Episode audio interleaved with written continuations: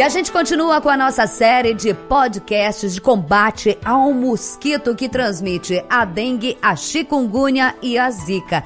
Hoje a gente vai falar dessa doença que tem um nome bem diferente, mas que a gente infelizmente acabou se adaptando e ouvindo muito esse nome por aí, porque passa ano entra ano a gente fica sabendo de novos casos, a chikungunya.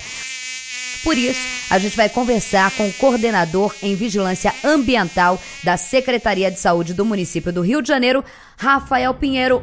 Oi, Rafa. Olá. Tudo bom? Tudo bom. Bora falar dessa doença aí? Primeiro, a gente vai falar de prevenção, né? A gente tem que falar é, da doença, dos riscos, mas tem que falar da prevenção. A chikungunya, eu falei aqui, é um nome que a gente, quando ficou sabendo a primeira vez, falou: Meu Deus, o que, que é isso? Muita gente conseguia nem falar o nome direito. Agora, todo ano tem novos casos, a população já acabou se habituando, o que é difícil, porque quer dizer que a doença não foi embora, né? Não, a doença não foi embora, muito pelo contrário. Ela chegou recentemente na cidade do Rio de Janeiro, no Brasil como um todo, mas particularmente aqui na cidade do Rio de Janeiro. Ela é uma doença super nova, é um vírus né, que é transmitido por, pelo mosquito, por isso chamado de arbovirose. E arbovirose são todas as doenças é, de, de, causa de vírus que é transmitida por um mosquito, como a dengue, a zika, a febre amarela e outras. E que está aí no nosso cenário agora, faz parte do nosso cenário de saúde e a gente está fazendo o possível para combater ela, assim como todas as outras, considerando que o transmissor é o mesmo. Que é o mosquito Aedes aegypti, né? É o Aedes aegypti. Ele é o mosquito que aqui no Brasil é responsável pela transmissão dessas doenças. Para a gente falar em relação à prevenção, que é óbvio, que é prevenir que esse mosquito, ele não é nem matar o mosquito, gente. A gente tem que entender de uma vez por todas é evitar que ele nasça, né, Rafa? É, esse é o grande caminho. Porque depois de nascido, o mosquito é muito difícil de ser controlado. Ele voa, ele se esconde, ele se dispersa, ele vai, ele, você vai encontrar ele atrás da cortina, debaixo da cama, debaixo do móvel. Inclusive, alguns, as, alguns tipos de tratamento químico não são muito eficientes quando se trata de um mosquito adulto, principalmente se tratando de um mosquito que tem um convívio muito íntimo com o ser humano e que, muito provavelmente, ele está dentro das casas, ele não está na rua exposto esperando ser pego por alguém ou por alguma coisa. E durante as, as fases imaturas dele, né, que é, são as larvas e os ovos, eles não fazem mal a ninguém e são extremamente sensíveis à intervenção dos seres humanos e à eliminação deles. Se constitui no grande caminho de prevenção. Ainda quando eles são na, nessa fase é, embrionária, seria assim, né? Sim, são as fases jovens dele. Tem uma, tem uma comparação que eu gosto de fazer porque nós ainda temos uma dificuldade de, de transmitir para as pessoas que as larvas, que são como se fossem pequenas minhoquinhas, desculpa assim a comparação. Não, são pequenas larvinhas, mas você tem que grosseira. Não, mas tem que parar para olhar mesmo, elas ficam até igual uma minhoquinha Isso, mesmo. que ficam dentro d'água, nós ainda temos uma certa dificuldade das pessoas estabelecerem uma conexão de que aquilo ali é um mosquito jovem. É tipo se a gente falasse de borboleta. Todo mundo sabe que lagarta futuramente vai virar uma borboleta. Logo, a lagarta é uma borboleta jovem. Mas se você falar lagarto e borboleta, imediatamente na mente. É, são é, duas coisas são diferentes. Duas coisas verdade, diferentes. verdade. Nós separamos essa, essa, essa, informação. Então é importante a gente massificar de que as larvas elas estão dentro d'água, elas são incapazes de sair de dentro d'água. Enquanto elas são larvas, elas são mosquitos jovens, que não transmitem nada a ninguém e que são muito sensíveis à ação humana. Tirou a água daquelas larvas, elas elas não se desenvolvem mais, elas morrem. Leia-se. O que o Rafael quer dizer, me corrija se eu estiver errada, é que é o momento em que a gente combate o inimigo, quando ele está menos poderoso. Porque depois que ele passa para a fase adulta, em que ele vai se dispersar, vai se esconder no buraquinho da sua casa, onde menos você espera, aí já é mais difícil. É verdade. O primeiro momento, na verdade, é assim, a gente pensar um pouco menos no criador onde o mosquito está tá se procriando e pensar no ambiente saudável. Porque no ambiente saudável não existe condições para o mosquito se reproduzir. Então, antes de, de, atuar sobre as formas jovens do mosquito, os ovos, as larvas, as pupas, a gente tem que pensar em não dar condições para o mosquito se reproduzir ali. Nem chegar a ser larva. Nem chegar a ser larva. Ou seja, não, que não tenha um lugar onde ele tenha interesse ou identifique como um local onde se possa colocar ovos. Porque se a gente parar para pensar, todos os lugares quer dizer, a grande maioria dos lugares onde o mosquito se reproduz, eles estão ali mediante a relação que nós, seres humanos, temos Deixamos. individualmente ou em comunidade, a relação que a gente tem com o ambiente que a gente vive é que cria as condições. Porque o carrinho plástico que está no quintal, a caixa d'água que está destampada, a poça, o lixo, as folhas, não foi. Esses criadouros, eles não brotam da terra, nem, nem Da caem das árvores. Não é natural, né? Não é natural. São Sim. seres humanos, na sua relação com o ambiente que vive, que produz essas condições. Gente, a gente está falando aqui no nosso podcast sobre o combate, principalmente. Hoje a gente vai falar aqui da chikungunya, que ainda tem algumas dúvidas, mas qualquer informação, principalmente que a gente fala de prevenção, é só entrar no site do Ministério, que é saúde.gov.br barra combate a para você ter todas as informações.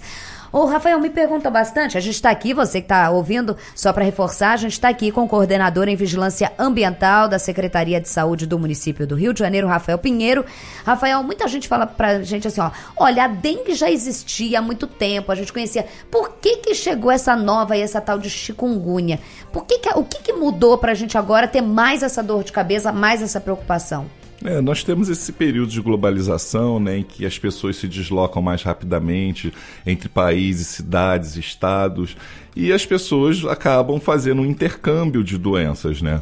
É, se uma pessoa chega com uma doença nova que é transmitida por um mosquito que existe aqui no Brasil, e esse mosquito se infecta com essa pessoa, e ele começa a infectar pessoas brasileiros, ele começa a territorializar essa nova doença. Então, na maior parte das vezes, a introdução de novas doenças, é, elas acontecem mediante esse processo. É inevitável fazer com que as pessoas elas elas Parem de circular. parem de circular e, mui- e a velocidade com que elas circulam muitas vezes fa- faz com que elas cheguem em outros lugares antes de apresentar sintomas e que se possam tomar medidas para isolar aquela pessoa, medidas preventivas, eh, eh, bloqueios, que seja através de, de imunização, seja lá qual for o procedimento adequado ao que tiver em tela aí. Chikungunya, então, é uma realidade, a gente tem que aceitar, ela tá e, e no Rio de Janeiro, em todo o Brasil, seja como for, e assim como a dengue, é uma doença muito sofrida para quem passa por ela, né? É, é dolorosa, né? É, chikungunya é uma realidade sim.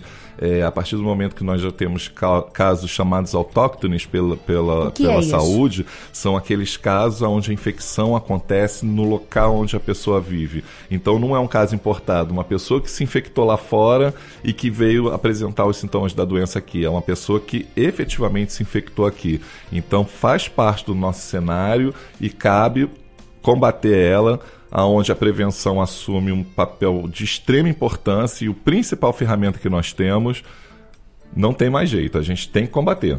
A gente fala bastante, gente, pra vocês, porque até aqui antes de começar o nosso bate-papo, gravando o podcast, o Rafael estava me explicando, e isso acontece em todo o Brasil. São vários especialistas que se reúnem é, para fazer como se fosse um- um- uma gestão unida ali. O Rafael é coordenador em vigilância ambiental, ou seja, ataca na prevenção, né, Rafael? Sim. E outros profissionais que já ficam preparados, principalmente nessa época do ano, mas, em contrapartida, não adianta nada o poder público fazer se não tiver a colaboração da, da- da- da- das pessoas, a, comuni- a, a sociedade em si vivendo em comunidade, não só fazendo o seu, como propagando a informação para se fazer essa prevenção dessas doenças, né? A partir do mosquito, né? Sim, durante muito tempo nós temos o discurso, o discurso da culpabilização, né? É. São dedos apontados, onde muitas das vezes a população aponta a culpa do governo, muitas das vezes o governo pode apontar a culpa da população dizendo que não segue a- as orientações, mas na verdade eu acho que a gente tem que mudar um pouco essa perspectiva e pensar em responsabilidade, porque o governo tem sua responsabilidade na orientação, no esclarecimento, em medidas que, que exigem tecnologias ou intervenções que extrapolam a capacidade individual e coletiva da população. Mas a contrapartida é que a população também tem que assumir a sua responsabilidade e colaborar mantendo os seus ambientes mais saudáveis possíveis. Porque eu volto a repetir, o, o vasinho de planta com água, ele não veio de um outro lugar, ele foi colocado por alguém ali. A gente fala em dengue, a gente já falou bastante aqui de dengue nessa nossa série.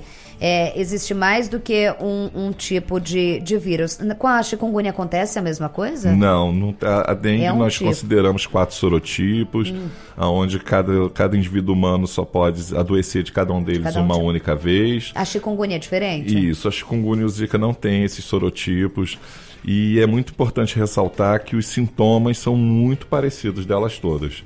Então não cabe, é, não deve, as pessoas não deveriam procurar se autodiagnosticar e tentar identificar se ela está com, com chikungunya, se ela está com zika, se ela está com dengue. O mais importante é que se ela teve aqueles sintomas clássicos, febre, dor no corpo, se ela não se sentiu bem, que ela procure a unidade de saúde da sua referência para que ela possa ser diagnosticada, porque esse diagnóstico ele vai gerar uma informação importantíssima que é a notificação. São doenças de notificação obrigatória e uma vez notificados, a gestão pública, o governo, ele pode entender melhor como essa doença está se comportando no meio daquela população e poder se organizar para o um enfrentamento mais efetivo e, e adequado. Então, combate nos próximos anos os números caírem, né? Eu acho que isso é tão importante, os dados para estudo.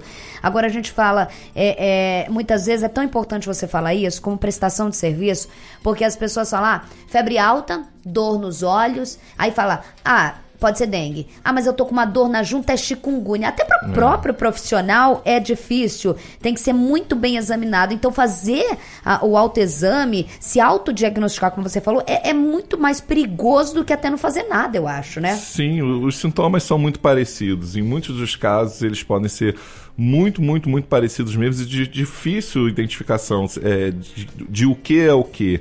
Então, as pessoas devem evitar tentar se autodiagnosticar, porque elas podem assumir comportamentos contrários àquilo que deveria ser adotado para a melhora dela, para que ela possa passar por aquele período de adoecimento da melhor forma possível e evitar é, situações, complicações. A gente fala dessas três doenças que assustam bastante e a chikungunya ela traz algo que é principalmente para quem está mais de idade é um pouco mais assustador, que são as, as dores fortes, né, pelo corpo e o acometimento mais do que o tempo é do ciclo do vírus, né, que ela pode ficar muito mais tempo ainda sentindo os efeitos dessa dessa doença. Além da pessoa estar tá com chikungunya, ela pode também acabar adquirindo um outro tipo de doença, uma outra tipo de virose transmitida pelo mosquito? Pode sim. Nossa. A, coinfecção é possível. Chama coinfecção? Coinfecção, é quando você adoece com, com com mais de uma doença ao mesmo tempo. Tá com chikungunya, pode estar com dengue também? Sim, é possível. A pessoa fica muito debilitada muito, então, né? Muito, muito. Todas elas debilitam muito, né? Hum. A, a, dengue, a, a, população brasileira já conhece bastante, né? E sabe. Um outro nome da dengue seria febre quebra-ossos, que já diz pra Sim. gente o que, Faz que ela... Faz tempo que eu não ouço isso, o que, é, o que ela causa na gente. E o chikungunya, ela também, ela causa uma situação muito problemática, que a pessoa pode ter dor nas articulações durante bastante tempo, dependendo dependendo do quadro que ela apresente. Isso é importante a gente falar, gente, porque só quem conhece alguém que já teve a chikungunya, por exemplo, são pessoas que, depois ainda de passar o período crítico, seria assim, Rafael, que a gente fala, o período crítico da doença, Sim. principalmente os idosos, um ano depois ainda estão sentindo as dores nas articulações, é, uma vida, uma qualidade de vida que na terceira idade é tão importante a gente falar em todo momento, mas na terceira idade fica extremamente comprometida, né? É, é, é claro que, assim, o óbito é o pior dos cenários que a gente pode imaginar. Mas não se trata só de óbito, da pessoa morrer ou não. Se trata exatamente disso que você está falando, né? Da qualidade de vida, se trata do trabalho da pessoa. Às vezes ele é o único provedor de uma determinada família. Então a pessoa tem que se cuidar. Nós temos que tomar a consciência de que nós devemos evitar adoecer. Não existe uma vacina preventiva contra a dengue, contra a zika, contra a chikungunya. Não existe como é um acontece, vírus, como acontece lembrar, com a febre né? amarela, é. que você pode tomar, você toma, deve tomar a sua hum. vacina vacina e você vai estar protegido da febre amarela. Essas doenças não têm vacina preventiva. A única forma de se prevenir é não ser picado pelo mosquito. E a única forma de você efetivamente não ser picado pelo mosquito é não ter o mosquito no ambiente que você está. E para isso você tem que promover um ambiente saudável, porque aonde tem ambiente saudável, o mosquito não se cria. Tem algum lugar, porque a gente falava antigamente que esse mosquito se criava em água parada e limpa. Já não é mais essa realidade, né? É, eu não trabalharia com a informação água parada e limpa. É. Eu trabalharia com a informação acesso lugar. à água. Acesso à água. Porque se a gente, quando a gente fala em água limpa. Ele se adaptou às novas realidades, é isso? Então, a tendência é se adaptar, mas a questão é o que, que é água limpa? Uhum. Porque na cabeça de, do cidadão em geral, quando a gente, aqui no caso do Rio de Janeiro, quando a gente pensar em água limpa, a gente pensa em água potável. Água cristalina. Água cristalina, inodora, incolor, é. insípida. Só que, por exemplo, você está numa praça, choveu e tem um, um, um alagadiço lá cheio de barro. Essa água é limpa ou é suja? A gente pensa em água suja. eu não então, beberia da água suja. Porque nós humanos é. entendemos, numa primeira mão, a gente entende que água limpa é água potável, aquela é. água que a gente pode beber. beber da bica. Quando para a natureza, de repente, uma poça com terra, onde a água está barrenta, ela é uma água rica em micro-organismos que pode, inclusive, favorecer o, a reprodução e a alimentação das formas imaturas, das larvas do, do, do mosquito, e ele nascer até mais saudável, se, se, eu posso fazer essa brincadeira, porque, na verdade, um, uma poça com terra, se o gato beber beber água ele vai morrer, se eu jogar um peixinho vai acontecer não. alguma coisa, se o passarinho beber daquela água, se nós mesmos bebermos daquela água. Então eu não gosto de trabalhar muito com essa noção de água limpa Ou e seja, suja. Para o mosquito, então, é um parque de diversões. É um parque de diversões. Porque a água limpa daria, é, tiraria de cena uma série de possíveis criadouros que a pessoa poderia julgar como não sendo água limpa e quando na verdade é uma água viável porque a água suja ela seria uma água alterada quimicamente, alterada no seu pH, e isso seria muito complexo de trabalhar. Então eu prefiro não trabalhar com essa informação de água limpa e suja, evitar água acumulada.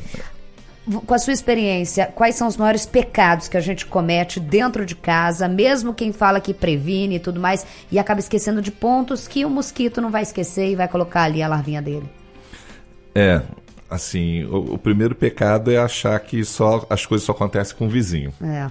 É, o segundo pecado é achar que eu não tenho nada a ver com aquilo que não está dentro do meu quintal. Eu acho que um, uma pessoa pode ter responsabilidade de tentar sensibilizar a outra porque as ações elas não são apenas individuais, tem elas são coletivas é também. Comunidade a Nós palavra. somos uma comunidade. E tem alguns lugares estratégicos que às vezes as pessoas esquecem de dar uma olhada, como uma bandeja que existe atrás de alguns tipos de geladeira, que inicialmente a gente poderia achar que não se reproduziria Verdade. ali. Mas assim, a prática mostra pra gente que, que, água. que, lar que larvas de mosquito são encontradas ali. Nem todo lugar que tem peixe é um lugar seguro, porque nem todo peixe come larva de mosquito. Nós chamamos peixes larvófagos, os que se alimentam de larvas, mas não é o caso de todos eles. É o bebedouro, de aqueles, alguns bebedouros que tem pingadeira e tem uma grade em cima da pingadeira, às vezes essa grade ela oculta um depósito com água que ele fica invisível para a gente, mas para o mosquito ele não fica invisível. Aquelas plantas que a gente tem em casa que forma tipo um copinho também tem que ser verificada sempre? Sempre. Todo e qualquer lugar que acumule água de alguma forma tem que ser verificado sempre. É, da, do ovo à, fase adulta, o mosquito leva em cerca de sete dias. Então, se você interromper esse ciclo em períodos menores que sete dias, você vai estar se protegendo.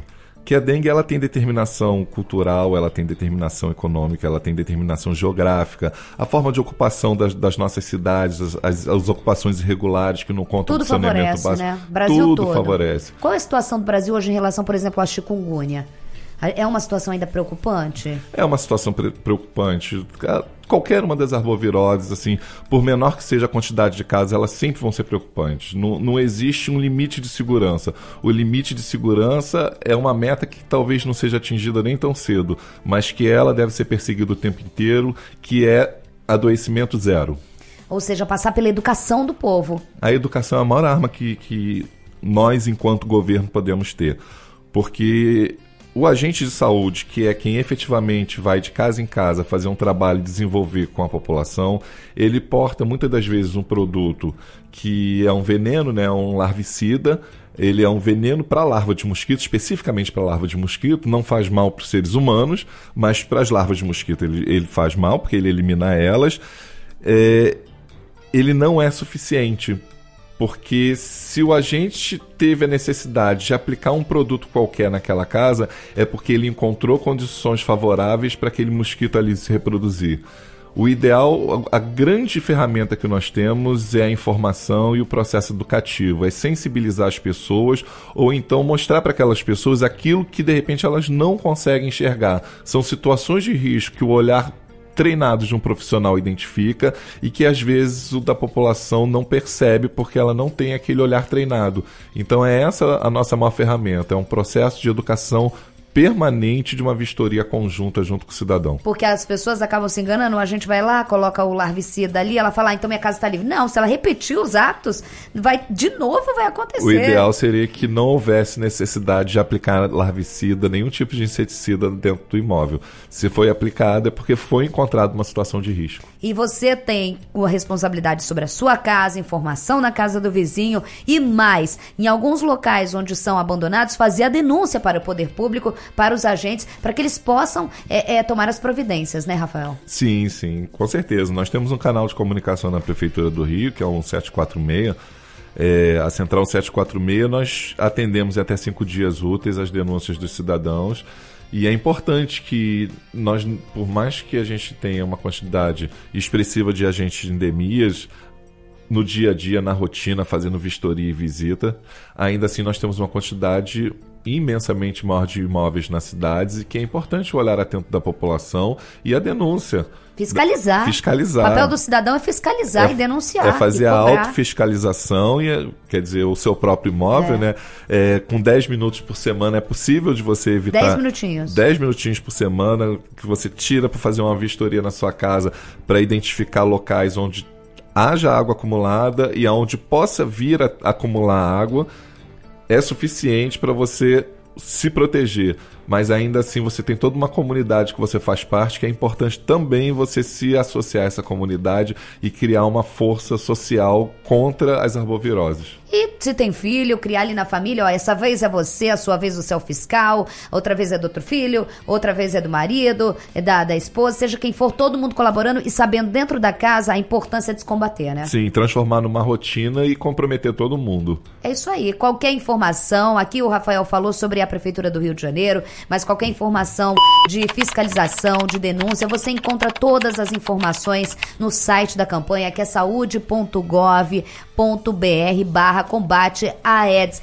Rafael, olha só, muito obrigada por o nosso bate-papo. Acho que é importante, porque a informação é a arma principal também nesse combate a esse mosquito. Danado desse mosquito, né? É, a principal informação. Eu agradeço muito a oportunidade de estar aqui, porque a gente, por mais que, que não sejam novas mensagens, mas são mensagens que ainda precisam ser ditas o tempo inteiro e a gente tem que diversificar a abordagem, nós temos que trazer novas informações, novas descobertas, porque quanto maior o conhecimento que cada pessoa tiver sobre a dinâmica do adoecer, porque não se trata só de saber que é um mosquito que está picando uma pessoa e transmitindo uma doença, é saber assim o que que produz esse mosquito, por que que ele se produz aqui onde eu estou.